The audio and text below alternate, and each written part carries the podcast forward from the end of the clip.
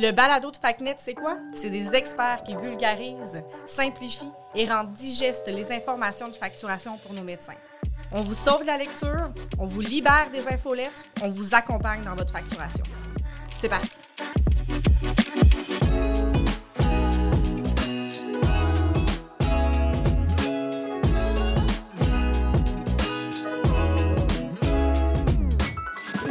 Bienvenue au balado de facturation.net. Je me présente, Christina Campion, conseillère senior chez FacNet depuis maintenant quatre ans. Je suis accompagnée de Nicolas Bellemare, directeur des développements des affaires chez nous, et également Élise Goyette, qui est coordonnatrice du côté des omnipraticiens. Comment ça va? Hey, salut Christina, ça va bien?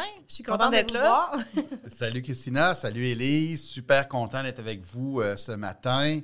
Oui, aujourd'hui, on parle de capitation va falloir que tu m'aides parce que moi, capitation, ça sonne pas mal décapitation. Fait que je vais avoir besoin que tu m'éclaircisses aujourd'hui.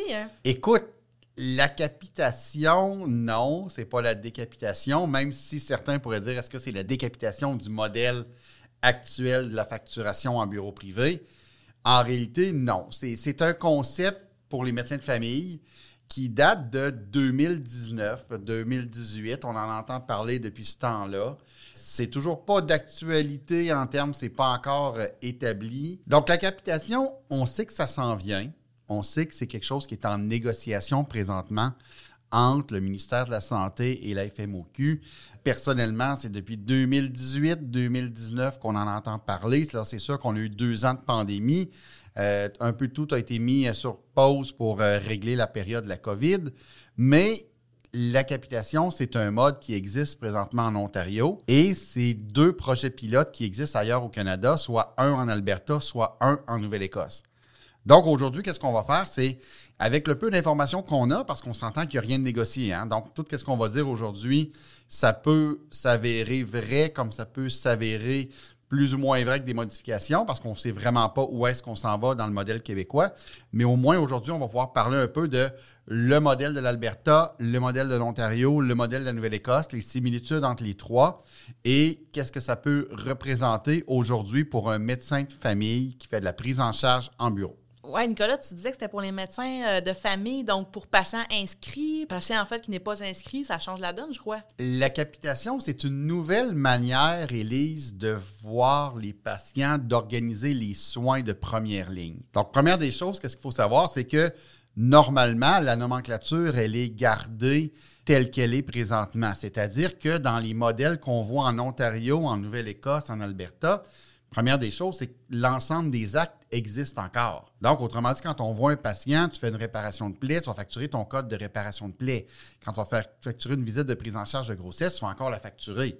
La différence, c'est que les honoraires que le médecin va recevoir ne sont plus faits de la même manière. Ça ne fonctionne plus de la même manière. Donc, exemple, dans ces trois provinces-là, présentement, les médecins, même s'ils sont payés à la capitation, ils doivent, ils sont obligés de faire un shadow billing. Hein, un shadow billing, autrement dit, une facturation fantôme pour prouver à la RAMQ ce qu'ils font.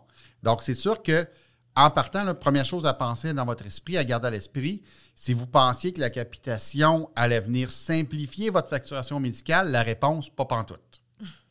C'est aussi simple que ça. Ça a le mérite d'être clair. Est-ce que tu peux nous définir le système de base de la capitation?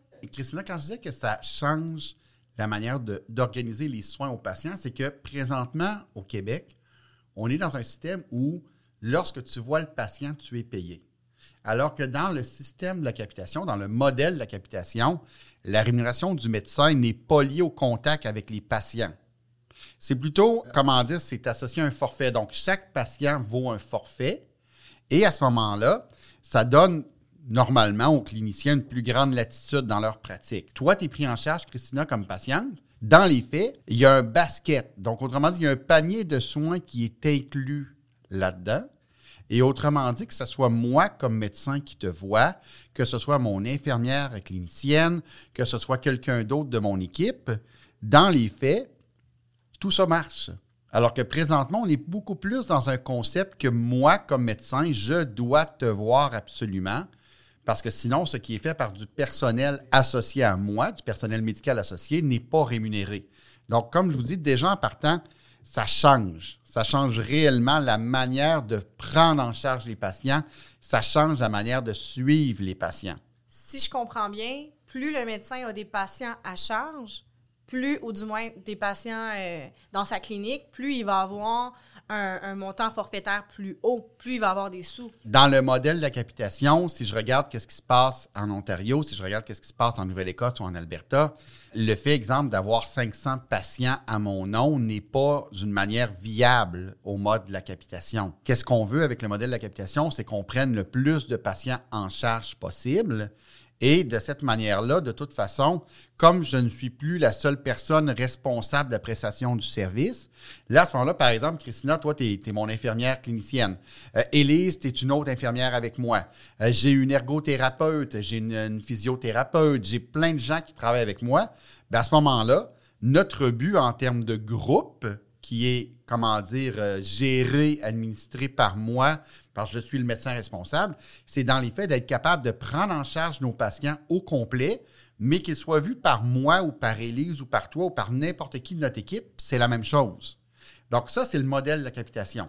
Donc on tombe dans un modèle où on sort réellement de l'espèce de traditionnel euh, je suis médecin, tu rentres dans mon bureau euh, et suite à ça, suite à, l'examen que je vais faire, suite à la visite que je vais faire, à ce moment-là, il y a une rémunération en conséquence. Là, maintenant, on va parler de prise en charge globale faite par le groupe. Parce que là, actuellement, le médecin est payé à l'acte, donc doit voir le patient. Tu as parfaitement raison. C'est que là, ça inclut le paiement des soins directs aux patients, oui, bien entendu. Euh, ça, va, paierait aussi la rétribution du travail interdisciplinaire, toutes les différentes formes de consultation, tous les, échanges avec le patient et les autres professionnels qui viennent du groupe. Donc là, on regarde vraiment une espèce de prise en charge globale, encore une fois, pour un panier de soins. Donc là, ça veut dire que la première des choses qui va être super important, ça va être de vérifier quels sont les soins qui sont inclus dans le panier de soins. Et après ça, moi, comme médecin, comment je vais faire pour être capable d'offrir à mon, comment dire, à mon patient ce, basket case-là, ce, panier de soins complet-là. Parce que là, l'affaire que vous devez absolument comprendre, Christina Pélé, c'est que si je ne suis pas capable de les donner, ces soins inclus-là dans le panier, puis que dans les faits, le, patient s'en va, par exemple, dans un sans rendez-vous en dehors, s'en irait, par exemple, dans une urgence, euh, mais je ne dire pas pour un P1, P2, mais réellement un P5, donc quelque chose d'électif. Là, à ce moment-là, je vais avoir une pénalité financière. Donc, ça va simplifier la vie à plusieurs familles parce que au lieu d'aller attendre des heures et des heures à l'urgence, avec tes enfants pour un otite, exemple, tu vas pouvoir appeler ton médecin de famille, puis aller directement soit consulter une infirmière à sa clinique, puis ou voir un autre médecin de la clinique où tu fais affaire régulièrement, en fait. On vient pas de comprendre quel âge ont tes enfants du tout, du tout, avec ton exemple. J'attends pas mal à l'urgence, par exemple, moi te le dire. Ça va m'aider, moi, ça, la capitation. Euh, en théorie, tu as 100% raison. C'est le but. C'est le but un peu du système de la capitation. Euh, en pratique, ça, veut vouloir, ça va vouloir dire quoi? Ça, ça va être une autre chose. Ça, bien entendu, je pense que euh, tout le monde est de bonne volonté. La Fédération, le ministère de la Santé, tout le monde voit ça d'une manière très, très positive, la capitation. Mais euh, c'est sûr que ça sous-entend des changements organisationnels importants. Et surtout, moi, comme médecin de famille, ça sous-entend une manière complètement différente désormais de voir la médecine, la première ligne. Donc, Christina, en théorie, le modèle de la capitation devrait effectivement amener plein de bénéfices, autant pour les patients que pour le système de santé en général. Tout le monde est pour la vertu, puis effectivement, de voir tous les P4, P5 éliminés de l'urgence, puis dans les faits que ce soit réellement des cas où, vous savez, une, une otite, l'urgence, là, quand on est obligé, là, je sais, j'ai vécu par là, j'ai passé par là avec mes enfants, là, je veux dire, ça n'a pas rapport à l'urgence, mais des fois, on est obligé d'aller à l'urgence à cause de ça. Donc, tout le monde est, est d'accord qu'en théorie, ça devrait beaucoup améliorer le système. Mais là, c'est de voir que, veut, veut pas, la pénurie de personnel, la pénurie d'infirmières, la pénurie de professionnels de la santé, ça se réglera pas à cause qu'on arrive avec le mode de la capitation. Pour le médecin, il faut penser que ça sous-entend un changement dans la manière de voir les patients. Et si je regarde le modèle de l'Alberta, à l'Alberta, le ministère a payé les médecins pour retourner à l'université, pour avoir des cours en termes de gestion, en termes d'administration, en termes de ressources humaines. Parce que je veux pas, là, c'est dire que là, au lieu d'être Nicolas Bellemare, MD Inc., que je m'occupe uniquement de Nicolas Bellemare qui voit des patients, Ben là, Nicolas Bellemare, MD Inc. devient un vrai Inc. Là. Là, là, Christina, tu es mon employé. Élise, tu es mon employé. On a beaucoup d'autres personnels et on est, toute la gang, on est responsable du continuum de soins aux patients et de la prise en charge de ces patients-là. Donc, c'est gros, là. Qu'est-ce que ça amène? Ça implique de déléguer certaines tâches médicales qui étaient probablement gérées par le médecin, en fait. Oui, parce que, Élise, tu as raison, mais j'avais pas le choix. Comme médecin, si je te vois pas, je suis pas payé. Donc, autrement dit, même si souvent, on le sait, l'infirmière pourrait faire le suivi de tel problème, l'infirmière pourrait régler ton otite, l'infirmière pourrait régler ci, régler ça. Le modèle de rémunération actuel m'oblige de te voir. Donc, sinon, je ne suis pas payé. De tout gérer. Mhm. Donc, le modèle de la capitation vient régler ce problème-là. Tu nous mentionnais, Nicolas, qu'en Nouvelle-Écosse, en Ontario, en Alberta, ils ont déjà euh, la capitation. Leur modèle, ça ressemble à quoi exactement? Christina, première des choses, c'est qu'en Ontario, ça existe depuis plusieurs années. Mais en Ontario, on parle de 40% maximum 40% des médecins de famille en bureau qui ont adhéré au modèle de la capitation. Donc, ce n'est pas 100% c'est 40% Pourquoi? Parce que, comme j'expliquais tout à l'heure, ça sous-entend une manière complètement différente d'organiser les soins et ça sous-entend, je veux dire, le fait de devenir carrément, euh, écoutez, euh, vous, devenez une vraie mini-entreprise, là. OK? C'est ce que, c'est ce que ça, ça change le modèle. Si on regarde en Alberta, si on regarde en Nouvelle-Écosse, dans tous les cas, on parle de projets pilotes. Donc, euh, en Alberta, on parlait environ d'une dizaine de cliniques. Puis en Nouvelle-Écosse, on parle encore moins de ça, qui sont présentement dans le projet pilote. Parce que, veux, veux pas, c'est une grosse décision. C'est vraiment une grosse décision. Puis comme je vous dis, ça va être quelque chose que au Québec, on va attendre de voir les modalités parce qu'il n'y a encore rien. Oui, on, voit beaucoup d'informations qui sortent de la FMOQ, il y a beaucoup d'informations qu'on peut aller voir un peu partout, mais il n'y a rien d'officiel encore. Donc, c'est sûr que ça va sous-entendre. Moi, si demain matin, je suis médecin de famille, je vais vouloir faire une analyse. Là. Si on regarde un peu les similitudes qu'il y a, chaque patient va valoir un montant X, qui est variable, bien entendu, comme ici, euh, qui va être variable selon l'âge, le sexe. Ces montants-là vont être versés dès Si on regarde en Alberta, en Nouvelle-Écosse, en Ontario, euh, si j'ai 2000 patients, ce montant-là va être versé dès l'inscription du patient. Donc, autrement dit, j'ai pas besoin de voir le patient pour recevoir l'argent. Donc, on donnait des montants aussi pour l'administration et on donnait des montants pour l'installation de tout ça, parce que ça sous-entend des coûts. Là. Je veux pas, là, si je t'engage demain matin comme infirmière, ben, je veux dire, toi, tu t'attends à avoir un salaire, là. C'est sûr et certain. Donc, en plus d'avoir un montant pour un montant de base, qui est la très, très, très grande majorité de ma rémunération, je vais avoir un pourcentage qui va être versé, donc un pourcentage à l'acte, qui est versé dès que le patient est vu par le médecin ou par son équipe multi. Donc ça, il faut se souvenir de ça. Là. Élise, tu es mon infirmière. Christina, tu es ma physio, par exemple. Tu as vu un patient. Par conséquent, ça me donne un pourcentage. C'est comme une espèce de mode mix qu'on pourrait appeler ça. C'est super pratique pour le patient, mais pour le médecin, j'ai l'impression que ça rajoute une couche de complexité. Oui, il va y avoir une facturation qui est à pourcentage, mais non seulement il y a une facturation qui est à pourcentage, mais aussi il y a une facturation, si on regarde dans ces trois provinces-là, il y a une facturation à l'acte qui est obligatoire pour justifier le versement de la prime annuelle de la capitation. Quand je parlais tantôt de shadow billing, pour la facturation incluse, donc autrement dit, ce qui est inclus dans l'espèce de basket, dans le panier de soins, puis aussi pour celle qui est exclue du panier de soins. Parce que, bien entendu, si j'ai pris 2000 patients, bien, ça se peut que je vois plus que 2000 patients parce que ça se peut, à un moment donné, que je dépanne, que j'aille des ajouts en cours, etc., etc. Et j'ai même aussi des soins que je pourrais donner à certains patients qui seraient exclus du panier de soins. Après ça, il y a des primes, il y a des suppléments pour l'urgence, il y a des suppléments pour l'accessibilité. Donc oui, euh, si on regarde là, les, les commentaires qu'on a lus pour les trois provinces, la facturation n'est pas plus simple. Au contraire, il y a une complexité accrue en termes d'organisation des soins pour le médecin.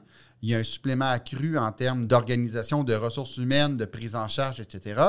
Et la facturation est loin d'être simple, elle est plus compliquée avec la capitation. Est-ce que ça pourrait faire un lien avec le dernier amendement 195 au niveau euh, de l'inscription collective en groupe? Bien, honnêtement, Élise, tu me dis ça, puis j'avais pas vu ça comme ça, mais la réponse, c'est oui. Pour la première fois avec l'amendement 195, on vient de un peu euh, briser le, sacro-saint que c'est eh, uniquement ma prestation de soins, c'est uniquement moi comme médecin de famille, le nombre de patients que je vois. Effectivement, l'amendement 195 pourrait être une première étape si on le regarde. Mais pour l'instant, écoutez, c'est sûr et certain qu'on ne sait rien. Il faut s'attendre que le modèle RAMQ sera pas différent du modèle qu'il y ailleurs au Canada. On s'entend, on ne peut pas réinventer la roue à chaque fois. Là. Donc, ça va être quand même un modèle qui va ressembler à ça. Et dans ce modèle-là, la prise en charge est l'affaire la plus payante. Le nombre de patients pris en charge est l'affaire plus payante. Donc, c'est pas 500, c'est pas 250. On monte vraiment à coup de milliers. Mais en dehors de ça, moi, je m'attends d'avoir une infolette de 45 pages à un moment donné qui va sortir. Et bien entendu, ça devrait être un projet pilote au début. Je ne vois pas comment la RAMQ pourrait l'imposer. Et surtout, comme je vous dis, ça sous-entend de gros changements et euh, ça sous-entend vraiment que si j'étais gestionnaire de clinique médicale, ça change pas mal la donne à l'interne. Donc, moi, je m'attends à avoir un projet pilote. Moi, je m'attends de voir aussi que le médecin aura le choix d'entrer ou non dans le projet pilote. Et je m'attends surtout que l'affaire la plus importante, on n'embarque pas dans un changement comme ça sans l'avoir calculé à l'avance.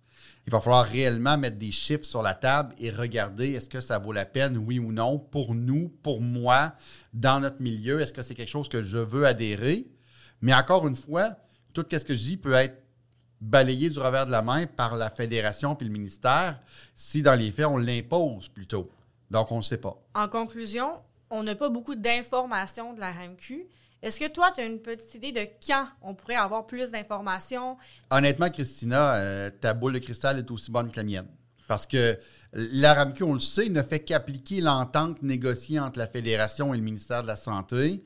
On sait que dans les deux dernières années, euh, les tables de négo, euh, les seules raisons qui étaient ensemble, c'était pour gérer toute la COVID, toutes les fameuses lettres d'entente qu'on a eues, la télémédecine, etc., etc. Est-ce que ça s'en vient dans trois mois? Est-ce que ça s'en vient dans six mois? Est-ce que ça s'en vient dans un an? Rendu là, comme je disais, ta, ta prédiction est aussi bonne que la mienne. Chose certaine, Christina, si j'étais médecin de famille, je ne m'embarquerais pas dans un changement aussi majeur que va être la capitation sans avoir un avis externe, sans avoir mon agence de facturation qui m'a fait une simulation, sans avoir discuté avec mon comptable, sans m'être entouré de gens compétents autour de moi qui sont capables de me dire voici Docteur Campion, qu'est-ce que ça veut dire pour vous si vous embarquez dans le projet pilote de la capitation? Voici qu'est-ce que ça veut dire en termes d'embauche. Voici qu'est-ce que ça veut dire en termes de revenus possibles. Le shadow billing, il va fonctionner comment? Qu'est-ce que ça veut dire en termes de mode mix? Oui, non, peut-être tout ça, c'est quelque chose que moi, comme médecin de famille, je ne m'embarquerai pas seul là-dedans. Ça va vous prendre des analyses, ça va vous prendre des simulations, ça va vous prendre des conseils, parce que c'est gros comme changement. Sinon, l'envie de décapitation euh, va s'installer. Chose certaine, les revenus vont être décapités, ça c'est sûr et certain si on fait un mauvais choix.